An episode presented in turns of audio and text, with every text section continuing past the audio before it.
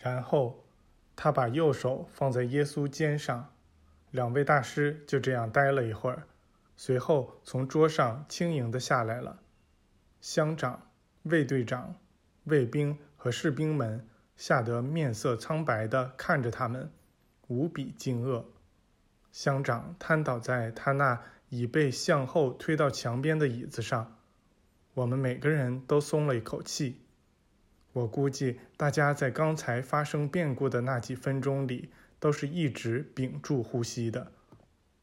随后，佛陀挽着耶稣的胳膊，两人一同站在了乡长面前。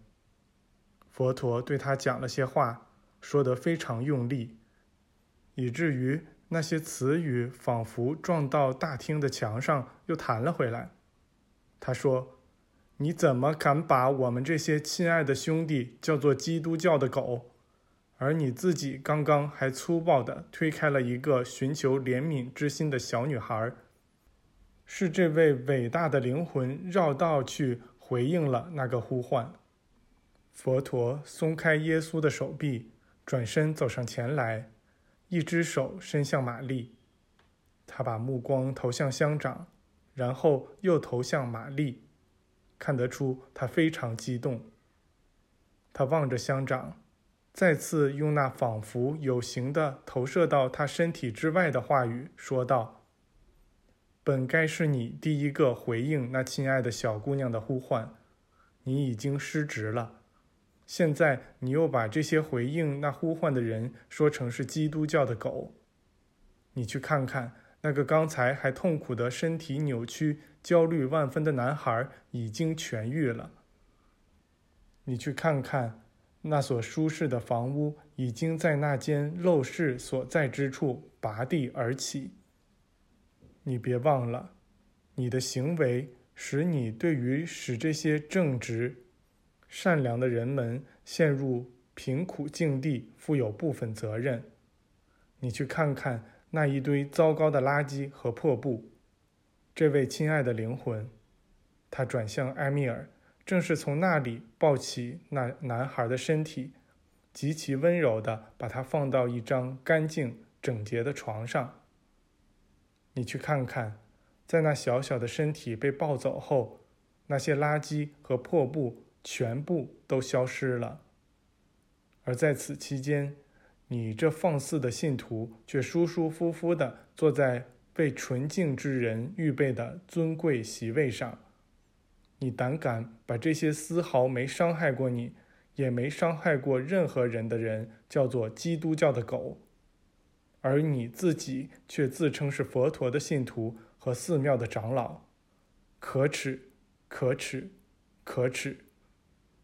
这每一个词都像是击打着乡长以及他的椅子和他周围的帷幔，然后又反弹了回来。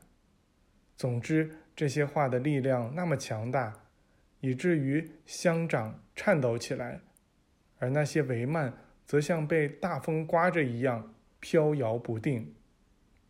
不存在翻译的问题了，乡长根本不再需要翻译。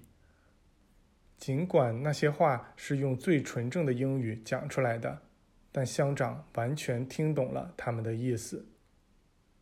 佛陀走向那两个拿到金币的人，请他们把金币给他。那两个人照做了。他把金币平放在一只手里，走回到乡长那儿，直接对他说道：“伸出双手来。”乡长颤抖着。很艰难地服从了这一指令。佛陀在他每只手里各放了一块金币，那两块金币立刻就消失了。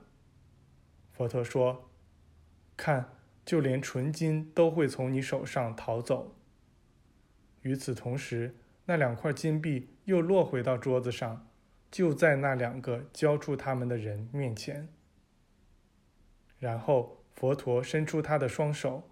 放在乡长那两只伸着的手上，用柔和而又平静的声音说道：“兄弟，别害怕，我不评判你，你自己评判自己吧。”他保持着这个姿势，直到乡长平静了下来，然后他缩回自己的手，说：“你急急忙忙地赶着用刀来纠正你认为是错误的事，但你要记着，当你评判和惩处人们时，你就在评判和惩处自己。”他又向耶稣走去，说道：“我们两个有觉知的人，为全人类的共同利益与兄弟之爱而联合在了一起。”他再次挽起耶稣的手臂，说：“好吧，兄弟，我刚才把这事儿从你手上整个抢了过去，现在我把它交还给你。”